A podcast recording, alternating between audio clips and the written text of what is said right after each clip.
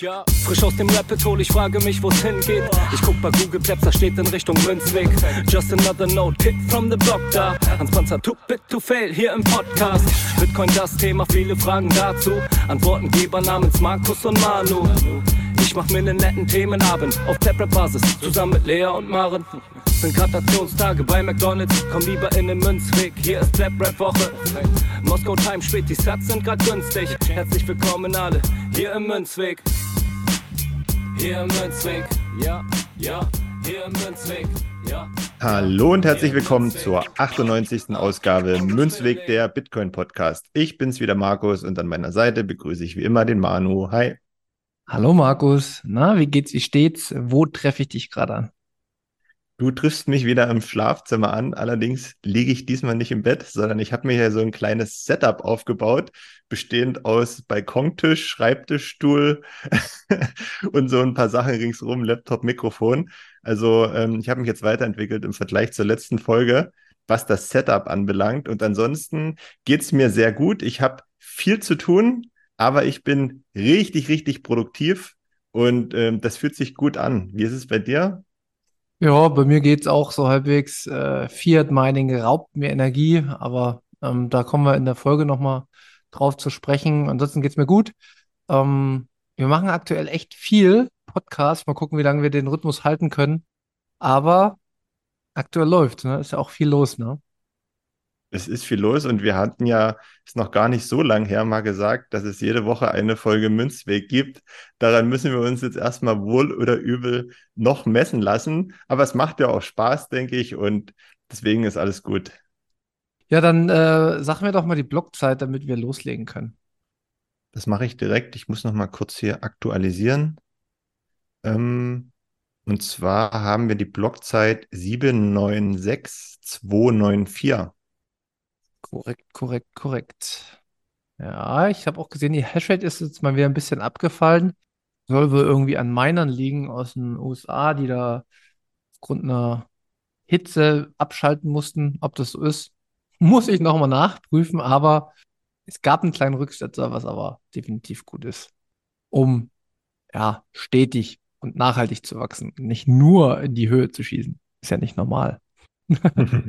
ja werden sich einige die letzten Tage gefreut haben, wenn sie mal aus Versehen auf die Bitbox geguckt haben. Aber darüber wollen wir ja nicht sprechen. Wir reden nicht über den Preis, zumindest nicht vorrangig. Wir reden stattdessen über das, was so die letzten Tage im Bitcoin-Space passiert ist. Und okay, wenn ich auf die erste News gucke, es hat nicht direkt was mit Bitcoin-Space zu tun. Aber es hat dich, glaube ich, beschäftigt, oder? Ja, doch, es hat schon was für, aus meiner Sicht mit Bitcoin zu tun. Also es geht mal wieder äh, um das äh, Thema, ja, es geht um die zentrale Geldsteuerung. Ich glaube, das ist das äh, richtige, ist die richtige Überschrift. Und zwar hm, habe ich bei Twitter ein paar Nachrichten gelesen, die wurden auch durch äh, sehr, sehr viele Personen, haben sich darauf bezogen, dass die Bundesbank laut Bundesrechnungshof nächstes Jahr Defizite auf der Bilanz haben könnte. Wie gesagt, ich nenne jetzt wieder keine Zahlen, um da jetzt keine Fehler zu machen, aber es könnte sein, dass Steuermittel aufgebracht werden müssen, um diese Bilanzen auszugleichen. Und wenn das wirklich so sein sollte, und das war für mich der Punkt, dann verstehe ich das nicht. Also, dann kann mir wieder wahrscheinlich kein Ökonom auf dieser Welt erklären, wie sowas normal sein kann, dass eine Bundesbank, die zigtausende Angestellte hat, die sich eigentlich um nichts anderes kümmern müsste als um die Stabilität und um eine ordentliche Finanzstruktur, wie es sein kann, dass die so viel Minus macht. Und da habe ich dann halt auch in verschiedenen Plätzen mal das mir erklären lassen. Ja, und es hängt halt mit dem Anstieg der Zinssätze zusammen, weil man quasi dann noch alte äh, Staatsanleihen hat und die neueren rentabler sind und deswegen kann das irgendwie eine, eine Minusbilanz herausbringen. Keine Ahnung, ich bin da ja auch nicht äh, tief im, im Geschehen drin, aber in letzter Instanz muss ich das auch alles nicht genau wissen. Fakt ist, wenn dort ein Minus steht, dann ist das einfach nur sinnlos. Dann, dann raff ich das nicht. Ja, vor allen Dingen, wenn es am Ende zu Lasten der Bürger geht, ne, dann ist es irgendwie unverständlich, aber tja, die Einflussnahme von uns darauf, die hält sich, glaube ich, in Grenzen. Was wir machen können, ist uns davon abwenden und uns auf Bitcoin konzentrieren.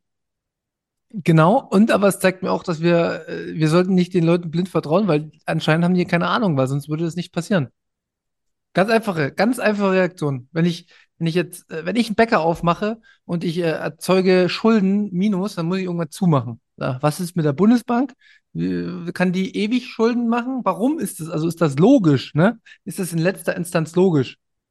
Und das ist es aus meiner Sicht nicht. Und das ist wieder mein Kritikpunkt. Und das wird mir wahrscheinlich auch kein Finanzexperte erklären können, wie sowas auf lange Sicht sinnvoll sein soll. Aber dazu informiert euch gern selbst. Wir machen mal einen Link drunter. Äh, kommen wir zu den schöneren Nachrichten. Ja, du warst ja leider nicht dabei, aber ich war letztes Wochenende auf der Zitadelle Uckermark und ich wollte noch mal so ein bisschen mitteilen, was ich da so erlebt habe, wie ich das empfunden habe und was ich für eine Inspiration daraus mitgenommen habe. Ehrlich gesagt, habe ich mich ein kleines bisschen geärgert, dass ich nicht dabei gewesen bin, aber ich konnte es ganz einfach nicht vermeiden. Ich hatte es dir dann am Abend geschrieben. Ich glaube, ich habe acht Stunden hier bei mir geräumt, Sachen auseinandergebaut, von A nach B getragen. Ich habe am Abend dann noch irgendwie ähm, bis 22 Uhr den Podcast für Sonntag fertig gemacht. Und dann habe ich mir gedacht, na, jetzt noch bis in die Uckermark zu fahren, lohnt sich auch nicht mehr so richtig, weil wenn ich anko äh, ankomme, schlafen alle. Aber ich habe Bilder gesehen, ich habe so ein paar Sachen gelesen. Ich glaube, das war eine sehr schöne und vor allen Dingen auch harmonische, gemütliche ähm, Veranstaltung. Und ja, vielleicht findet es ja nochmal statt. Dann setze ich das wieder in meinen Terminkalender. Aber erzähl gern mal, was du so erlebt hast. Ja, also für mich war das in, in der, auch noch so eine kleine Abgrenzung zu anderen Veranstaltungen. Es war für mich ein komplett neues Event. Also so wie das geplant, organisiert und was es letzten Endes dann war, war das für mich ein ganz neues Feeling, weil quasi das wie ein riesen Familienfest war.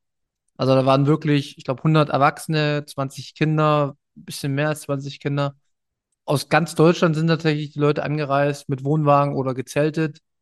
Und das war auf so ein ja, kann man sagen, so ein, so ein Gutshaus in der, in der Uckermark. Und ähm, die Besitzer, liebe Grüße, haben das auch wirklich super organisiert, haben da übelst viel Energie reingestellt, haben einen eigenen Garten, wo da alles Mögliche angepflanzt wird. Und man merkt halt in jedem, in jeder kleinen Sache, dass, dass da sich super viel Mühe gegeben wurde. Zwei schöne Lagerplätze, also Lagerfeuerplätze, wo wir dann vorher auch noch Holz gemacht haben. Dann haben wir einen eigenen Pool gebaut mit Strohballen, der durch Miner beheizt wurde. Dann wurde noch eine Schnitzeljagd gemacht. Dann war ein Spielplatz für Kinder. Es wurde Fußball gespielt. Äh, es gab gemeinsames Essen. Jeder hat sich so ein bisschen mitgekümmert. Ja, es war einfach, also es war ein es war echt auch nicht teuer, muss man sagen, das Event. Es hat äh, festen Sat-Betrag gekostet, der am Anfang ungefähr um die 80 Euro war. Und dafür wurde aus meiner Sicht super viel geliefert. Also mega äh, coole, entspannte und gar nicht so Bitcoin-lastig, muss man auch sagen. Also ich habe mich noch nie so wenig über Bitcoin unterhalten, aber weil es halt einfach so viel andere Sachen gab. Also da wurden Fledermäuse gefangen und einer kannte sich da super aus mit Fledermäusen. Der nächste hat gezeigt, dass er da mit so einem, ich weiß gar nicht, wie das heißt, mit so einer, äh, ich muss noch mal gucken, wie sich das nennt, aber du hast das schon mal auf den Straßen so gesehen von, von ähm, Akrobaten, die dann mit so einer Rolle das hochschießen auf so ein Seil und ach, ich weiß nicht, wie das heißt, aber jeder hat, ich hatte wirklich das Gefühl, jeder hat das gemacht, worauf er Bock hatte. Ist ja auch schön, wenn da jeder so den, den Freiraum hatte, ähm, das zu tun, worauf er Lust hat ich will noch so einen kleinen Disclaimer reinbringen. Die Fledermäuse wurden danach sicher wieder freigelassen. Nicht, dass wir jetzt hier Post von Grünen bekommen. Oder besser gesagt, die Veranstalter der Zitadelle Uckermark, ähm, die sind natürlich ja. wieder freigelassen worden, sondern die sind einfach nur zu Forschungszwecken kurz gefangen worden. Ähm, bevor du weiter erzählst, mir ist eine Sache negativ aufgefallen und zwar habe ich ja die Bilder bei Twitter gesehen und da wurde, äh, wurden vermehrt Menschen oder die Füße von Menschen fotografiert, die solche Crocs getragen haben. Da habe ich sofort Augenkrebs bekommen und, und gedacht, oh, zum Glück musste ich das nicht mit ansehen. Aber es ist nur der einzige Kritikpunkt von mir. ja. Gab noch einen Kritikpunkt, ähm, es war zu kurz. Also es hätten sich tatsächlich viele gewünscht, dass man das länger macht, von Donnerstag zu Sonntag vielleicht. weil es war halt echt gemütlich und man, ja, die Zeit geht auch schnell rum. Also auch das war noch ein Kritikpunkt, aber ich meine, das ist wahrscheinlich mit der schlimm, äh, beste Kritikpunkt, den man haben kann. Nee, äh, insgesamt, ich kannte halt auch viele, das war, kam halt auch noch hinzu, was wahrscheinlich aus meiner Perspektive positiv war. Aber selbst die Leute, die sich nicht kannten und ja, man hat die Familie im Hintergrund kennengelernt, die Kinder haben sich toll verstanden. Da gab es eine Schnitzeljagd, wo man Satoshis finden konnte und ein bisschen was über Bitcoin gelernt hat, auch für die Erwachsenen, wie man zum Beispiel so mal so einen Hash-Wert mal findet und sowas mit den eigenen Hash-Generator auf dem Handy. Also war wirklich rundum eine richtig geile Veranstaltung. Und es wird auch nicht größer werden in Zukunft. Also es wird wahrscheinlich eine neue Veranstaltung geben. Aber wer da noch mehr zuhören will, ähm, gern auch bei 21 nochmal reinhören in die letzte Folge, da wird es auch nochmal besprochen. Und wir machen hier, das weißt du nur noch nicht, äh, irgendwann auch mal eine Münzgasse, wo wir nicht nur über die Zitadelle Uckermark sprechen, sondern über autarkes, also so Selbstversorgerleben, weil das wird da auch so nicht nur ein bisschen, sondern sehr, sehr stark vorgelebt. Und da freue ich mich schon drauf, die beiden dann hier bei uns begrüßen zu können und ja, einfach mal drüber zu sprechen, wie man das überhaupt alles schaffen kann. Ne? Und was das alles an Eigenverantwortung und sowas mit sich bringt. Genau. Ja, das waren so meine Eindrücke. Auf jeden Fall äh, super Event. Und ich habe noch, weil bei Twitter habe ich geschrieben, also wenn so die Zukunft aussieht, ne, äh, so viele unterschiedliche Menschen zusammenkommen, die sich so gut auf einem gewissen Layer verstehen. Ne? Das heißt nicht, dass man überall der gleichen Meinung ist, aber jeder akzeptiert den anderen. Also dann bin ich ultra bullish für die Zukunft, für ein gesellschaftliches Zusammenleben auf einem Bitcoin-Standard. Wirklich. Mega. Ja, so, so hat das von außen auch den Anschein gemacht. Also mir hat das richtig gut gefallen. Auch so morgens mit den Frühstücksbeutelchen und schön gemütlich in der Sonne draußen sitzen auf dem Land, abends so gemütliche Stimmung mit so seichten Lichtern. Also mir hat das richtig gut gefallen und mir hätte das sicherlich auch gefallen, wenn ich da gewesen wäre. Wie gesagt, an der Stelle hatte ich wirklich, ich muss es wirklich so sagen, wichtigere Sachen zu tun und ähm, das, das konnte ich nicht äh, vor mir herschieben. Deswegen, aber naja, ähm, du bist da gewesen, ihr seid da gewesen. Danke für den Einblick. Coole Geschichte. Aber genug vom Urlaub, von Wochenendtrips. Kommen wir zum nächsten Newspunkt. Ähm, MicroStrategy hat wieder mal das Portemonnaie geöffnet und für 347 Millionen Dollar 12.333 neue Bitcoin gekauft. Finden wir das gut oder finden wir das schlecht? Ja, die Frage kannst du jetzt mal beantworten, weil ich glaube, das ist nicht so eindeutig. Nee, das ist nicht so eindeutig, weil damit ganz sicher wieder die Diskussion aufkeimen, ob das gut ist, wenn eine Entität so viele Bitcoin akkumuliert über den ganzen Zeitraum. Ich weiß gar nicht, wie viel, also da geht es um Michael Saylor auch wieder mit, ähm, wie viel die jetzt insgesamt haben, weißt du das? 150.000 ungefähr. Okay, okay, also ja, das ist schon ein bisschen was, könnte man sagen, ne? könnte man sagen, ja. Ich glaube, es sind so 4, irgendwas Milliarden äh, in ja. Dollar gerechnet. Oh, ich, ich kann dir nicht sagen, ob das gut oder schlecht ist, weil wir das zu dem Zeitpunkt nicht sagen können, ob das gut oder schlecht ist. Na doch, ich finde, ich habe ich hab eine Meinung. Na, dann sag mal die Meinung. Ich finde, alles ist gut für Bitcoin. Und ähm, in diesem Sinne sehe ich diese neue Akkumulation von, von Bitcoin. Also erstens bin ich jetzt auch nicht mehr so ein Riesenfan von Michael Saylor äh, im Sinne von, dass ich den anhimmel oder was. Aber ich habe schon ein gutes Gefühl, dass das, was er zumindest von sich gibt, dass er das auch wirklich so meint. Also, dass er im Bitcoin die größte Innovation des 21. Jahrhunderts sieht, das glaube ich ihm, weil das einfach auch in der Tiefe erklären kann, wie ich das zum Beispiel niemals können werde. Wahrscheinlich kann ich noch zehn Jahre dranhängen oder 20 werde ich nicht hinkriegen.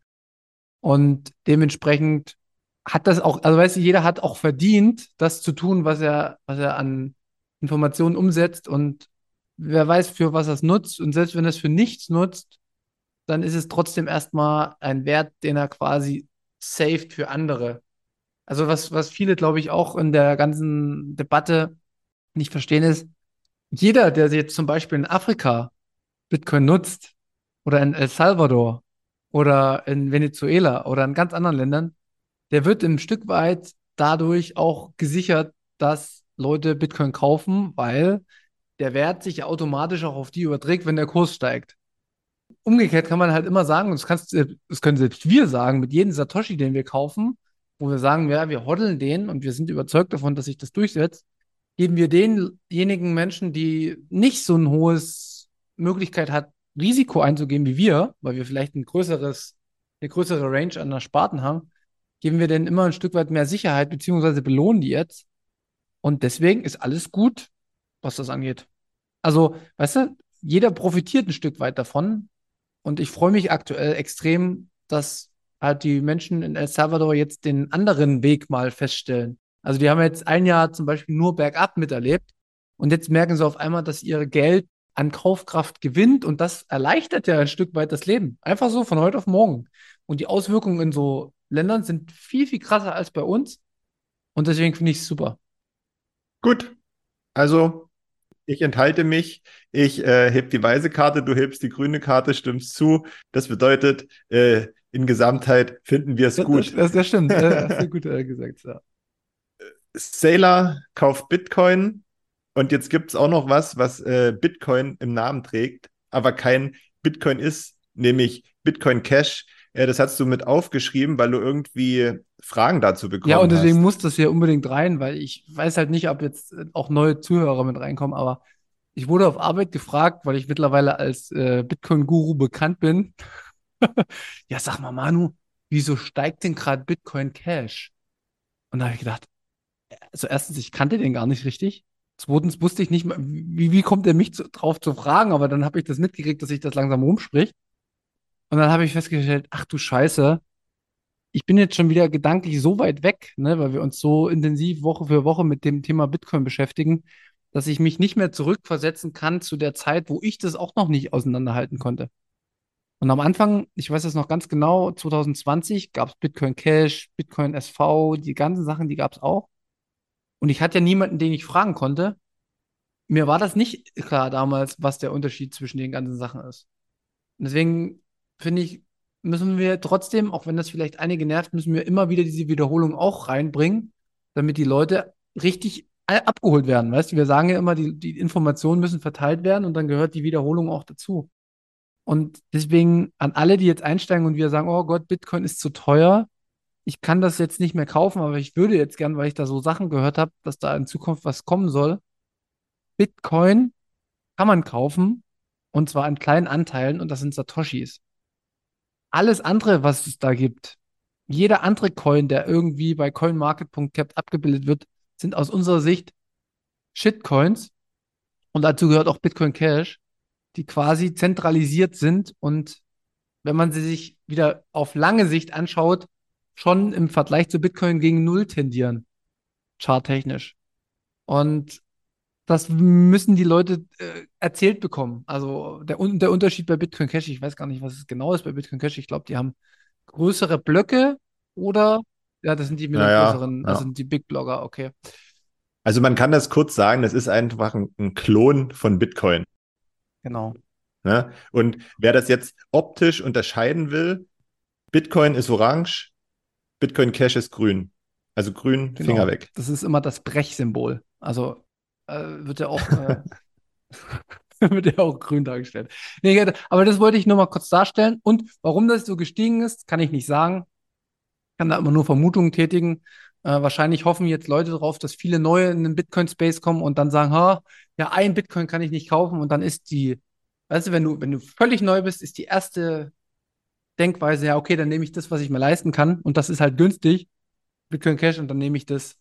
Und dann würde das, ist ja wieder Pump and Dump und dann ist wieder irgendwann vorbei und dann haben sie wieder Geld verloren, die Menschen, und dann sind sie wieder zwei Jahre weg von Bitcoin und dann, also da, darum geht es mir, deswegen habe ich das nochmal noch hier mit reingebracht. Ja, nee, ist eine wichtige Info. Ich glaube, wie du das schon gesagt hast, diejenigen, die neu reinkommen, die könnten da verwirrt sein von der Palette an Coin-Angeboten. Wir hatten ja gerade mal im Vorfeld geguckt, ich glaube insgesamt über 10.000 Coins, die da umherschwirren. Und das sind über 10.000 Shitcoins, bis auf einen, ne? Muss man so sagen. das ist so, das ist so, ja. Und im, ähm, im selben Zuge, wo ich das mit dem Bitcoin Cash, wo mir die Frage gestellt wird, wurde, habe ich diesen Rücksetzer für mich gehabt ins Jahr 2020 und habe mich daran erinnert, also wirklich, ich habe mich bestimmt ein Jahr lang ja mit Bitcoin intensiv beschäftigt, aber die Anfangszeiten waren bei mir extrem geprägt von, ich gucke mir den Chart an, waren extrem geprägt von irgendwelchen ähm, Analysen des Charts, waren extrem geprägt von irgendwelchen Experten, die irgendwas erzählt haben, was wieder irgendwelche Leute machen, ne, dass MicroStrategy einsteigt und dass das krass ist und dass dies und jenes und Bitcoin to the Moon.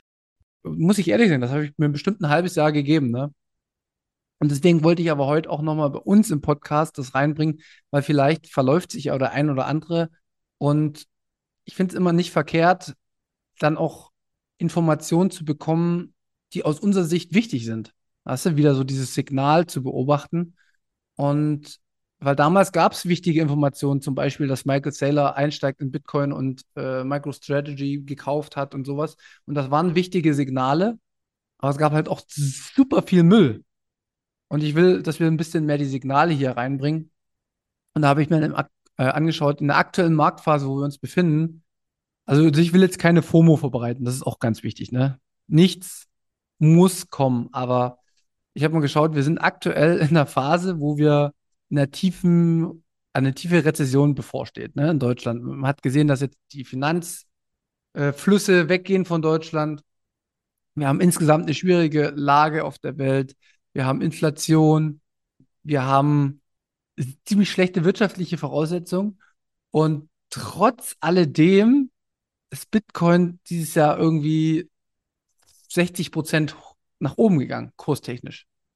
Und aus meiner Sicht hängt das damit zusammen, dass wir eine, eine, sehr, sehr große Masse an Leuten auf der Welt haben, die mittlerweile Bitcoin verstanden haben. Also du zum Beispiel oder ich. Wir machen das ja immer nur in kleinen Bereichen mit wenigen Satoshis, aber wir haben ja sowas wie Daueraufträge, wo wir sparen. So, und irgendwann macht Kleinvieh auch Mist. Und das zeigt sich aktuell an den Börsen, dass ähm, die, also die verfügbaren Bitcoin, die man auf dem Markt kaufen kann, gehen stetig zurück. Das kannst du dir wie so eine, wie so eine Pyramide vorstellen, dass von 2017 zu 2022 oder 2021 ging das wie eine Pyramide hoch. Also das Angebot wurde immer mehr. Und jetzt sehen wir die Pyramide auf der anderen Seite runtergehen.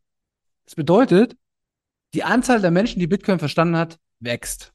Die Anzahl der Menschen, die Bitcoin sparen, also jeden Monat kriegen die Gehalt und die machen trotzdem ihre Dollar Cost Average, die steigt. Ähm, dadurch sinkt das Angebot der verfügbaren Bitcoin. Im selben Moment kommen die größten Finanzdienstleister, was ich dir auch schon mal gesagt habe, auf den Markt und sagen, naja, wir wollen jetzt noch ein ETF darauf haben. Und mit BlackRock kommen alle anderen auch noch hinterher, was jetzt irgendwann die nächsten Monate beschlossen wird. Und jetzt sind wir noch kurz, also nicht mal mehr ein Jahr bis zum Halving, wo alle neuen Bitcoin, die immer wieder im Markt gespielt würden, werden, die von Minern kommen, wo der Reward sich halbiert auf 3,125, auch nur noch 291 Tage circa bis zum Halving. Und diese Zusammenschluss bringt mich aktuell dazu, schon aufzupassen, dass ich nicht in FOMO verfalle. Und mein letztes Stuhl verkaufe, mein letztes Paar Schuhe verkaufe, um wenigstens noch mal so halbwegs ordentliche Preise zu kriegen. Weil für mich, weiß nicht, kann natürlich sein, dass wir morgen einen dritten Weltkrieg haben und der Preis stürzt noch mal ab oder dass die gesamte Weltwirtschaft gegen Null geht. Und aber wie gesagt, dann haben wir eh andere Probleme, wenn das passiert. Wenn wir halbwegs noch eine funktionierende Wirtschaft weltweit haben und das halbwegs alles vielleicht auch mal wieder in eine positive Richtung geht, oder selbst wenn es schlechte geht und die Leute einfach in Bitcoin flüchten. Also es gibt halt, es gibt halt in der Theorie eine Million Gründe für Bitcoin und die Gründe gegen Bitcoin werden halt irgendwie, gehen bei mir Richtung Null. Das liegt vielleicht aber auch daran, dass du zu tief äh, drin bist. Das ist aber bei, bei mir auch so. Je, je länger man dabei ist und je mehr man sich damit beschäftigt, desto weniger Gründe gibt es zu sagen, oh, Bitcoin, was soll das überhaupt? Also ich kann mich noch daran erinnern, dass wir am Anfang ich vielleicht mehr als du teilweise so gewisse Zweifel hatten, ob das richtig ist, ob der Weg richtig ist. Und ich denke jetzt seit Ewigkeiten das erste Mal in dem Moment wieder darüber nach. Ich hatte das, wie gesagt, schon ganz, ganz lange nicht mehr diese Zweifel. Ja, also ich, ich, ich auch nicht, aber ich meine, wenn, wenn man jetzt mal, wenn, wenn du jetzt mal, wenn man sich rausnimmt, ne?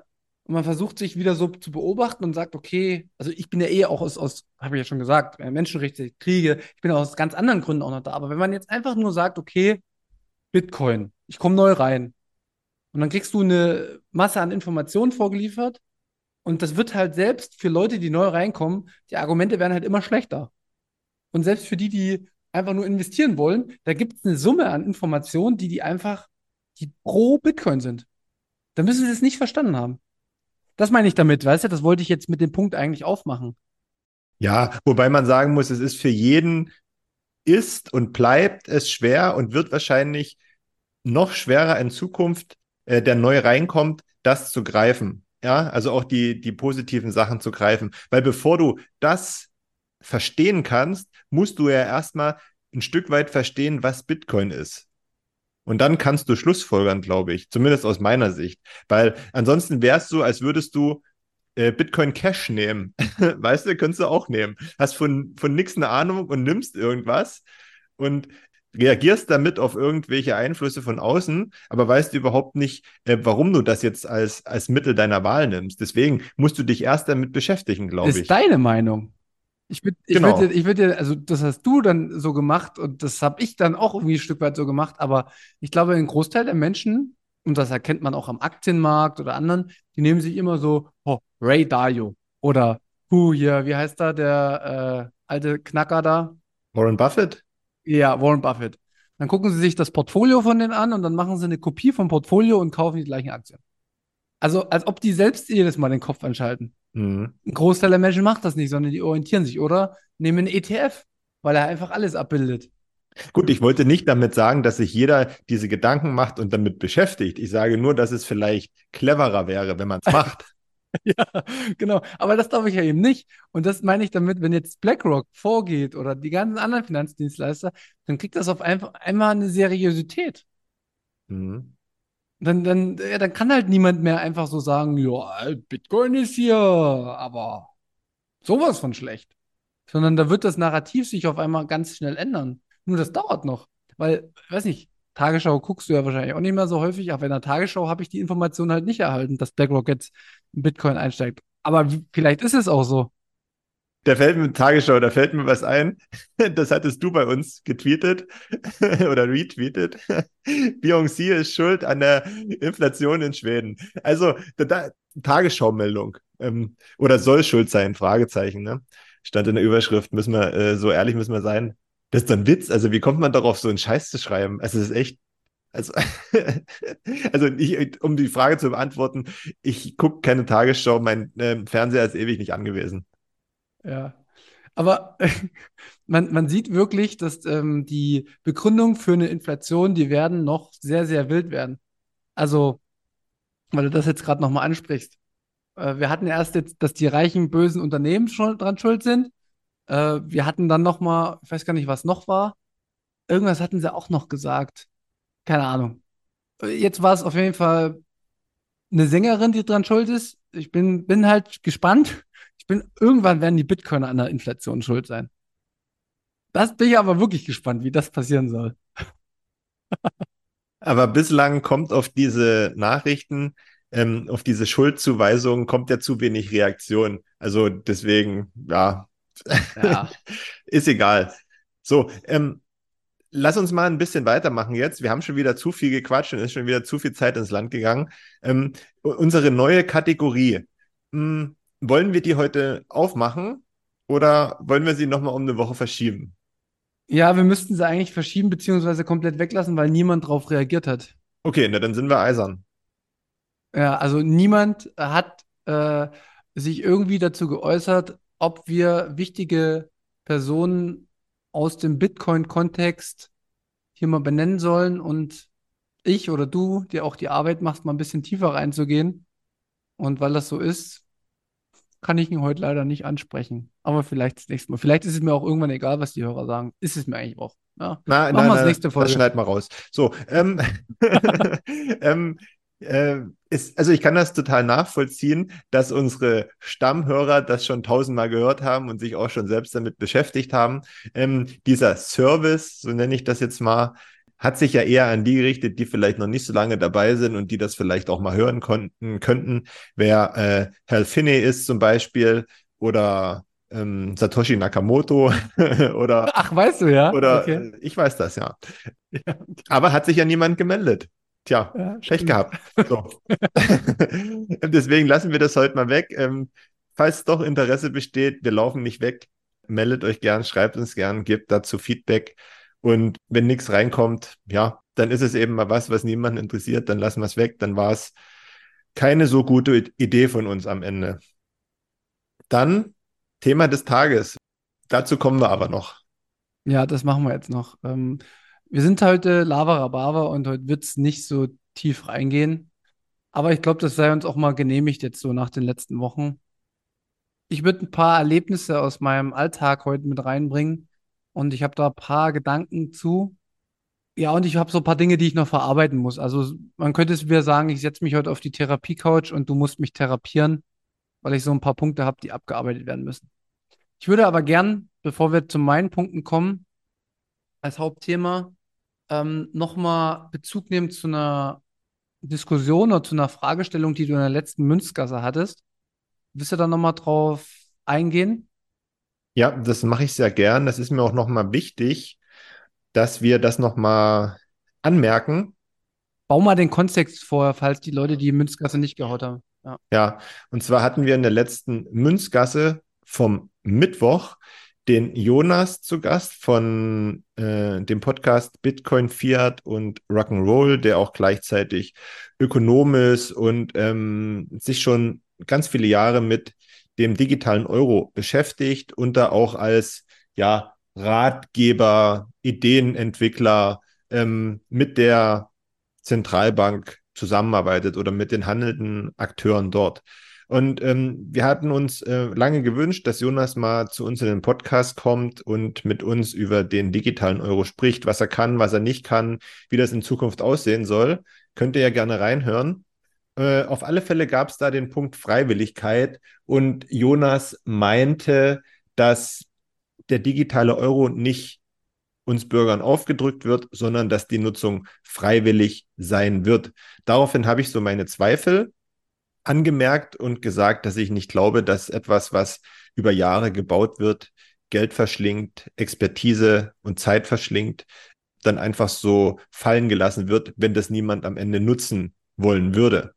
So, und da hatten wir so ein, bei, beide so unterschiedliche Sichtweisen und sind auch logischerweise nicht auf einen gemeinsamen Punkt gekommen, weil wir das ja noch nicht abschätzen können, wie das mal aussieht, wenn dann der digitale Euro an den Start geht. Auf alle Fälle hatten wir dann direkt nach Veröffentlichung eine gute Anmerkung zum Thema Freiwilligkeit in unserer Telegram-Gruppe Münzweg Family und zwar vom Wolf. An dieser Stelle liebe Grüße danke für deinen Input. Und das möchte ich jetzt äh, gern mal zum Anlass nehmen und euch da draußen mitgeben, nämlich äh, ein paar Anmerkungen von Wolf zum Thema Freiwilligkeit. Und zwar mh, hm, hat er angemerkt, dass auch heute schon staatliche Leistungen äh, nicht bar ausgezahlt werden und auch die von früher bekannte Lohntüte, wo man an den Schalter gegangen ist und sich sein, seinen Wochenlohn in Bar hat auszahlen lassen, Stück für Stück staatlich ja, eingeschränkt worden ist. Ich weiß gar nicht, ob das heute überhaupt noch möglich ist. Vielleicht über ganz große Umwege, aber die Regel ist es auf alle Fälle nicht mehr. So, Punkt eins, Lohn oder staatliche Leistung in Bar ausgezahlt bekommen, funktioniert nicht. Freiwilligkeit gibt's nicht. Dann ähm, wurde angemerkt, dass bar gezahlte Rechnungen für Handwerker zum Beispiel äh, von der Steuer nicht anerkannt werden. Das kann ich ehrlich gesagt jetzt spontan oder konnte ich so schnell nicht verifizieren, aber wir nehmen es einfach mal so hin. Freiwilligkeit wäre damit auch nicht gegeben. Nächster Punkt, Kommunen akzeptieren zunehmend kein Bargeld mehr für ihre Leistung, die sie am Bürger äh, in den Behörden leisten. Also sei es, wenn du zum Einwohnermeldeamt gehst, sei es, wenn du dir ein Formular ähm, ausstellen lässt, sei es, wenn du dir zum Beispiel eine Parkkarte oder so ähm, beantragst. Funktioniert also auch nicht mehr. Steuern sind nicht in bar begleichbar. Der Rundfunkbeitrag lässt sich nicht bar zahlen und als letzten Punkt hatte Wolf angemerkt, dass auch Banken und der Handel immer mehr die Bereitschaft verringern, Bargeld anzunehmen. Also alles richtet sich auf ja, PayPal, Apple Pay oder Kreditkarte hin, hinaus. Und das zeigt einfach, dass die Freiwilligkeit in Bezug auf äh, die Art und Weise, wie wir zahlen wollen, schon lange nicht mehr gegeben ist. Und als ich das gelesen habe, habe ich mich bestärkt gefühlt in meiner Annahme, dass man am Ende, wenn der digitale Euro nicht so sehr auf Anklang stößt, nicht einfach sagen wird, okay, Leute, wollt ihr nicht, lass mal weg. Ich finde das super gut, dass du das nochmal aufgreifst, das Thema, weil es ist genau auch mein Eindruck. Und es geht vor allen Dingen darum, dieses Thema Freiwilligkeit von deiner Zahlungsmethode ist ja immer so dieses Thema, ja, freiwillig, wenn ich alles andere schwerer mache, komplizierter mache, dann wie, wie freiwillig sind die Dinge dann noch? Also, ich mache jetzt einen beschissenen Vergleich, obwohl so beschissen ist der Vergleich wahrscheinlich gar nicht. Man hat es in der, in der Corona-Krise auch gesehen. Da ging es ja auch um die Freiwilligkeit der, der Impfung. Wenn du das komplette öffentliche Leben für eine Person einschränkst und du kannst nirgendwo mehr hingehen, außer du kannst nur noch zu Hause sitzen, dann sind da Kosten, die du auf dich nimmst, um deine Freiwilligkeit auch wirklich freiwillig zu lassen. Also das sind dann halt ist subtiler Zwang, würde ich nennen. Und wirst schon durch einen unterschwelligen Druck dazu hingetrieben, dich doch halt impfen zu lassen. Das war schon ein Gefühl, was man in der Corona-Zeit in Deutschland gewinnen konnte. Wo ich abs wo auch absolut meine, was ich nicht verstanden habe. Währenddessen nicht, nachher nicht. Und wenn zum Beispiel ein Impfzwang gekommen wäre, also auch gesetzlich, wenn das durchgegangen wäre, dann wäre ich zum Beispiel vor das Bundesverfassungsgericht gezogen, weil ich das einfach nicht akzeptieren kann, dass man so eine Entscheidung durch Zwang durchsetzt, was das auch an Folgeerscheinungen gehabt hätte, etc. Anderes Thema. Wir sind jetzt aber beim Thema Geld und haben gesagt, eigentlich ist Bargeld das beste Geld, wenn es auch um Anonymität und um Privatsphäre geht. Aber wenn du natürlich immer mehr Läden hast, die es nicht mehr akzeptieren, wenn du immer mehr Probleme hast, auch Geld einzuzahlen irgendwo, ne? Wenn du keine Banken mehr hast, die das überhaupt akzeptieren, wenn du die Grenzen nach unten setzt. Und da gab es auch noch mal äh, zum Thema Bargeldgrenzen, was man überhaupt noch bezahlen kann, ohne sich zu KYC, also ohne, dass man sich verifizieren muss. Ähm, von Ben, liebe Grüße an Ben. In Italien und in anderen europäischen Ländern, da sind die Grenzen schon bei 1000 Euro. Also das geht uns in Deutschland gerade noch gut. Und das spricht auch ganz, ganz stark dagegen, dass das mit einer Freiwilligkeit wirklich zu tun hat. Und da muss ich auch sagen, ist mir jetzt im Nachgang nochmal klar geworden, aus meiner Sicht dürfen wir da nicht naiv sein und ähm, vielleicht, äh, Jonas, hörst du die Folge auch, vielleicht sprechen wir nochmal drüber, äh, da müssen wir nochmal ran an den Punkt, weil da können wir, können wir jetzt im Nachgang, wo wir uns nochmal tiefer mit beschäftigt haben, definitiv nicht bejahen. Also, dass das definitiv eine Freiwilligkeit wird, das sieht, also das sieht auf, auf Faktenlage aktuell ganz anders aus. Wir können es so zusammenfassen, dass es keine Freiwilligkeit ist, wenn man zur Freiwilligkeit gezwungen wird. genau, ja. Und, und die Lebensumstände spielen eine Rolle. Ja. Und da, da scheint man auch dem älteren Bürger auch nichts Gutes zu wollen. Also muss man dann auch klipp und klar sagen. Aber gut, hätten wir das nochmal aufgegriffen und nochmal abgeklärt. Aber wirklich gut, dass du es nochmal aufmachst, äh, hat mich auch nochmal nachhaltig zum Nachdenken, nachhaltig zum Nachdenken angeregt. Und danke an äh, Wolf und Ben. Ja, jetzt habe ich noch äh, zwei Punkte, die ich auf jeden Fall reinbringen will, um meine Therapiestunde hier abzuschließen. Ich habe heute eine Sache auf Arbeit gemerkt, die bei mir immer deutlicher zum Vorschein kommt. Ich war immer in Vergangenheit, also in meiner Vergangenheit vor Bitcoin und auch die ganze Zeit während Bitcoin ein sehr harmoniebedürftiger Mensch. Ich war eigentlich immer so drauf aus, zu gucken, den größten gemeinsamen Nenner zu finden und diesen dann zu bespielen. Und ich merke aber, ich werde unregierbar. Ein Rebell.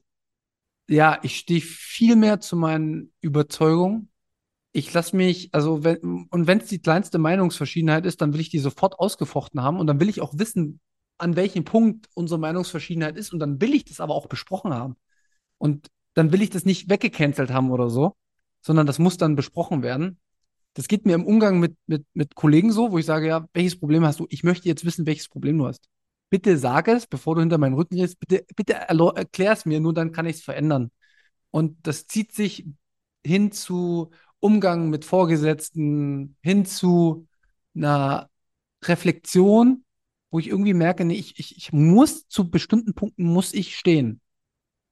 Also das hat man ja bei der Republika bei mir auch gemerkt. Ich kann da nicht mehr abweichen. Ich bin viel, viel fester im Sattel. Ich nehme viel, viel mehr einen wirklichen Standpunkt in mein Leben ein, als dass ich, sage ich mal, diese bewegliche, immer wieder verschiebbare Variable bin. Weiß nicht, ob du verstehst, was ich meine, aber ähm, ich wollte mal fragen, ob, ob, das bei dir auch so ist. Ich meine, das ist eine, das war jetzt wahrscheinlich eine rhetorische Frage, weil bei dir ist es so, weil bei dir hat sich noch viel mehr geändert als bei mir. Aber 100 Prozent verstehe ich, was du meinst. Das hört sich krass an. Und wenn man an der Stelle ist wie du, muss man damit rechnen, von bestimmten Stellen, sei es Arbeit, sei es vielleicht auch privat, egal wo, ab einem gewissen Punkt vielleicht zu einer persona non grata erklärt zu werden, weil nämlich diese Eigenschaften, die du gerade beschrieben hast, zu dem stehen, was man denkt, wofür man selbst steht, das auch nach außen trägt, ist ja eigentlich nicht gewollt. Ähm, man sieht das immer ganz gut in der Politik, wenn da jemand aufbegehrt und querschießt, der ist meistens nicht lange da. Ähm, der wird dann in-house aus dem Haus ge geleitet, ganz still und heimlich. Und ähm, gut, manchmal auch nicht still und heimlich, kommt immer ganz drauf an. Ähm, auf alle Fälle finde ich das, was du gerade beschrieben hast, aber sehr gut. Das ist eine, für mich eine positive Entwicklung, wenn jemand so darüber spricht, weil das, glaube ich, auch eine der gesündesten Arten ist zu leben, weil man sich damit nämlich nicht irgendwas in sich hineinfrisst und dann ständig darüber nachdenkt, sondern es ist sofort raus, es ist sofort geklärt ja, gerade also auch solche persönlichen Geschichten. Das Ding ist aber, das kann nicht jeder. Und ähm, ich würde sagen, dass ich, was das betrifft, noch nicht so krass, wenn ich jetzt mal unterwegs bin. Ähm, wie gesagt, ist ein Lernprozess. Hm, ich habe mich da aber auch schon die letzte Zeit sehr verbessert, weil ich darum weiß, ähm, dass das mir persönlich gut tut, ja, wenn ich genau so bin. Deswegen, äh, man muss da immer an sich arbeiten und man muss aber auch gleichzeitig in Kauf nehmen, dass das eben nicht überall gern gesehen ist. Aber für einen persönlich lebt sich damit auf alle Fälle leichter. Ja, es macht vieles leicht. Also es macht ein bisschen was schwerer, einiges macht es leichter. Also ich glaube, das ist auch so ein, so ein, so ein Spektrum, welches man dann irgendwie einnimmt. Ne? Ja, aber es geht ja, es geht ja halt immer darum, an Punkt 1, wie fühle ich mich, ne? Ja. Das ist ja das Wichtige. So. Genau, und, und im selben Moment, was mir auch gerade noch eingefallen ist, ich liebe es, wirklich, ich schätze es total, wenn ich Menschen mit anderen Meinungen begegne. Vielleicht jetzt nicht im Moment, Ne? Also wenn man sich so richtig fetzt oder so richtig streitet, aber ich liebe halt das, was danach passiert. Und manche meinen vielleicht, dass ich streitlustig bin, aber ich finde halt, das ist so produktiv, diese, dieser Austausch und dieses sich auf einem guten Niveau, ne, kann, aber es darf auch mal emotional sein, weil das gehört ja zu uns Menschen auch dazu. Weißt du, ich muss das auch nicht immer verstecken, wenn ich mal schlecht gelaunt bin und mir ein Argument richtig auf dem Zünder geht. Aber wie gesagt, das Wichtige ist aus meiner Sicht immer, dass man sich nicht beleidigt und dass man, dass man nicht irgendwie handgreiflich wird. Das ist für mich eine absolute Grenze und aber auch mal so eine, guck dir mal in den 70er Jahren oder in den 50er Jahren oder 60er Jahren Debatten an im Bundestag. Da ging es noch, da, da wurden harte, harte Gefechte geführt. Und ich habe das Gefühl, es geht heute nicht mehr. Ja, das geht auch nicht mehr aus den genannten Gründen, die wir jetzt vorhin besprochen haben, ne? ähm, weil auch niemand mehr irgendwie was riskieren will. Und ich finde ja zum Beispiel auch wieder so eine Lerngeschichte, diese, diese harten Diskussionen mit zwei unterschiedlichen Meinungen, die muss man auch können, die müssen beide Seiten können. Ne? Aber am Ende finde ich, dann hat man auch immer irgendwas, was man daraus lernen kann. Sei mal hingestellt, ob der Diskussionspartner dann auch was daraus gelernt hat, aber man selber kann immer auch was lernen, jetzt völlig unabhängig, ob man ähm, irgendwie in Anführungszeichen richtig oder falsch lag mit dem, was man da an Diskussionsmaterial mitgebracht hat. Hm. ich finde zum Beispiel, das darf emotional sein, das darf auch mal laut sein, das darf nicht handgreiflich sein. Ich finde zum Beispiel, man darf zum Beispiel auch mal sagen, du bist ein Arsch. Ja? Oder du kannst auch sagen, du bist ein Arschloch gerade so. Und wenn das in zwei, zwei Stunden später aber wieder verflogen ist, gehst du hin und sagst, pass auf, nimm's nicht so wild. Ne? Das habe ich aus Situationen rausgesagt. Bist vielleicht doch ein ganz guter. Aber das, das muss drin sein in solchen Geschichten. Ne? Und am Ende geht es halt darum, okay, was kann ich daraus mitnehmen? Ja. Und das ist auch bei Bitcoin so, ne? Also darauf wirst du ja sicherlich hinaus. Also du wirst da immer wieder auf Leute treffen, die nicht das sagen, was du hören willst. Das ist ja aber auch völlig normal. Das ist ja in jeder Situation des Lebens so. Damit musst du halt umgehen und lernen, damit umzugehen. Das, das ist halt so. Und der Mensch wandelt sich ja. Und das heißt ja nicht nur, wenn jetzt einer äh, heute, heute das sagt, gewinnt neue Erkenntnisse vielleicht, und das nächste Mal argumentiert der schon wieder ganz anders, wo du sagst, bist du total bescheuert? Wie kannst du, wie kannst du jetzt so reden? Äh, das kommt ja alles vor, aber ich glaube, das ist total normal. Ja, genau, weil das, das hatte ich jetzt so auch ein paar Phasen, hatte auch ein paar gute Diskussionen auf der Zitadelle Uckermark. Ähm, aber da waren so ein, zwei Diskussionen dabei, boah, die haben mich genervt und da war ich dann so emotional und dann war ich aber nicht gut reflektiert in dem Moment. Dann habe ich das nochmal wirken lassen, den nächsten Tag nochmal aufgeworfen. Und aber es hat mir jetzt, wenn ich jetzt rückblickend, ne, also wenn ich jetzt so fünf Tage später oder drei Tage später drauf gucke, war es total geil, weil ich total viel gelernt habe. So. Und das war jetzt in dem Moment wahrscheinlich nicht. Doch, es war auch in dem Moment okay, gut. Aber so, weißt du, es darf auch mal es darf sich dann in dem Moment auch mal nicht so perfekt anfühlen, weißt du? Immer so Friede, Freude, Eierkuchen, sondern es darf halt auch mal was passieren, äh, im Sinne von, dass mal Emotionen und weiß ich was kommen. Und das, das war mir jetzt auch nochmal wichtig, das zu erwähnen, dass die Unterschiedlichkeit, die uns Menschen innewohnt und die Individualität, die darf zum Vorschein kommen. Äh, ist nicht schlimmer, als wenn wir alle einheitlich immer zu gleichen Schlüssen kommen, immer das Gleiche denken und natürlich rennen wir im, im Bitcoin-Space auch einem bestimmten Narrativ hinterher, aber das ist trotzdem gesamtgesellschaftlich gesehen eine sehr, sehr kleine Gruppe und logisch, dass ein das dann irgendwann nervt innerhalb des Bitcoin-Space, wenn man die Argumente schon zum tausendsten Mal gehört hat und jetzt hat man Bitcoin Cash schon zum tausendsten Mal erklärt und die Block-Size-Wars und äh, dass Inflation schlecht ist und dass das so kommt und dass besser, Bitcoin da besser ist. Ja, das verstehe ich alles. Aber ich glaube, wenn man es gesamtgesellschaftlich sieht, dann ist das schon auch noch eine, eine sehr krasse Außenseiterposition und deswegen sollte man da, glaube ich, auch nicht, wie soll ich das sagen, zu sehr verzweifeln, dass aktuell vielleicht nicht viel an den Narrativen sich ändert oder nicht viel Neues hinzukommt. Das liegt auch an, an, an der Zeit, die wir investieren. Ne? Also mir geht es zumindest so, ich investiere mindestens ein bis zwei Stunden pro Tag für Bitcoin. Ähm, und das ist viel im Vergleich zum Rest der Menschheit. Das denke ich auch, ja. Sollte man dann auch mal überdenken, dass ich dann mal wieder eine Bitcoin-Pause mache. Ich habe ja immer Bitcoin-Urlaub gemacht, vielleicht muss ich mal eine Bitcoin-Pause machen. Ja, du hast machen ja jetzt auch. erst Bitcoin-Urlaub gemacht, glaube ich. So lange ist das noch nicht her, oder? Na, aber meine ich ja, das war ja speziell Bitcoin-Urlaub um mehr als ein bis zwei Stunden pro Ach, Tag für Bitcoin. Stimmt, das ist ja dann immer so. Ja, also wird Zeit für äh, Erholungsurlaub in einer anderen Hinsicht. also so surfen oder äh, Wandern und irgendwie so. Muss ich mal gucken. Naja, ich bin auf jeden Fall durch mit meiner, äh, ich bin viel losgeworden heute. Wir haben schon wieder echt lang jetzt, oder? Ja, ja, wir müssen ein bisschen auf die Tube drücken. Ähm, deswegen mache ich direkt weiter und übernehme. Wer Bitcoin mit Urlaub verbinden will, sollte sich mal überlegen, ob er nicht vom 14. bis 17. September nach Innsbruck kommen will, das ist in Österreich, da findet die zweite Auflage der BTC äh, Bitcoin-Konferenz statt, die BTC 23, so rum. Mit dem Code Münzweg erhaltet ihr 5% Rabatt auf euer Ticket. Weitere 5% gibt es, wenn ihr mit Bitcoin bezahlt. Und ähm, wenn ihr nach dem Bitcoin-Kauf eure Bitcoin sicher verwahren wollt, habt ihr bestimmt schon mal äh, über die Bitbox nachgedacht. Jetzt müsst ihr es euch unbedingt holen, denn es gibt auch hier 5% mit dem Rabattcode Münzweg, alles groß geschrieben und UE.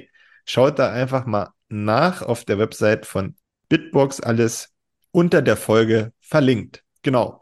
So, ich habe auch nichts. Darf ich was sagen? Ja. Ich finde es gerade ekelhaft, wie professionell du das gemacht hast. Ist einstudiert. Also das war wirklich sehr, sehr gut, aber es schreckt mich ab.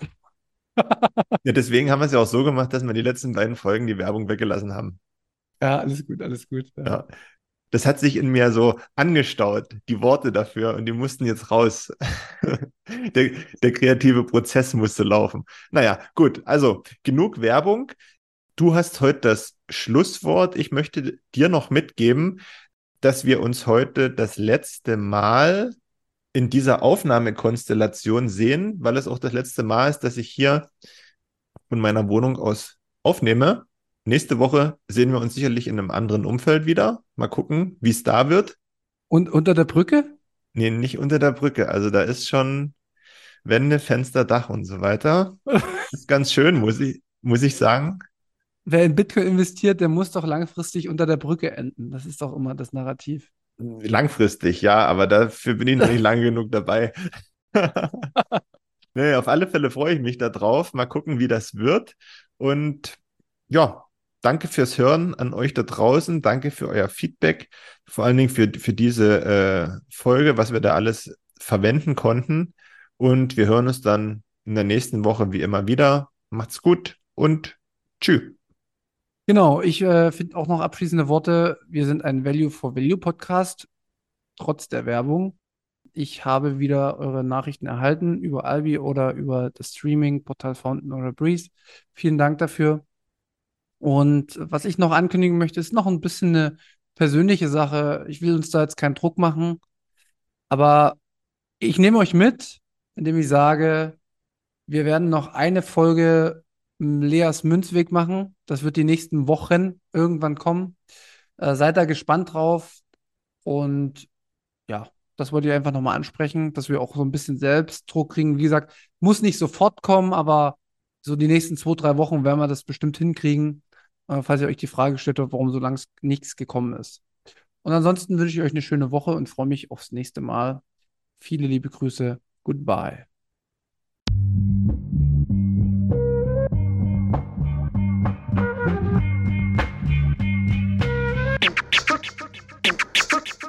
Frisch aus dem Rapid hol, ich frage mich, wo's hingeht. Ich guck bei Google Maps, da steht in Richtung Münzweg. Just another note, Kick from the Block da. Hans Panzer, too big to fail, hier im Podcast. Bitcoin das Thema, viele Fragen dazu. Antwortengeber namens Markus und Manu. Ich mach mir nen netten Themenabend auf Taprap-Basis, zusammen mit Lea und Maren. Sind Gratationstage bei McDonalds, komm lieber in den Münzweg, hier ist Plap-Rap-Woche. Moskau Time spät, die Sats sind grad günstig. Herzlich willkommen alle, hier im Münzweg.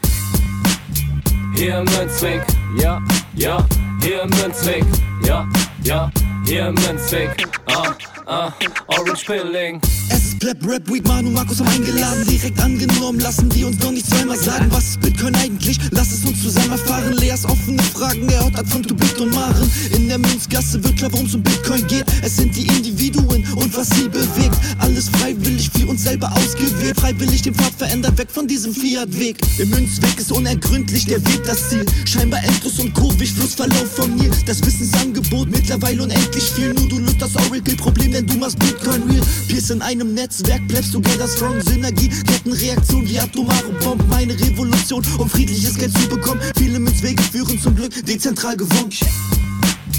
Hier im Münzweg, ja, ja, hier im Münzweg, ja, ja, hier im Münzweg, ah, ah, Orange Pilling. Ich sehe ein Blockzeichen am Himmel, Einsatz für den Doktor. Bei einem großer Notfall, steig in den Helikopter. Adresse Münzweg 21, Orange Pilz im Medizinkoffer. Take off, Alter. Digga, Digga, Beat.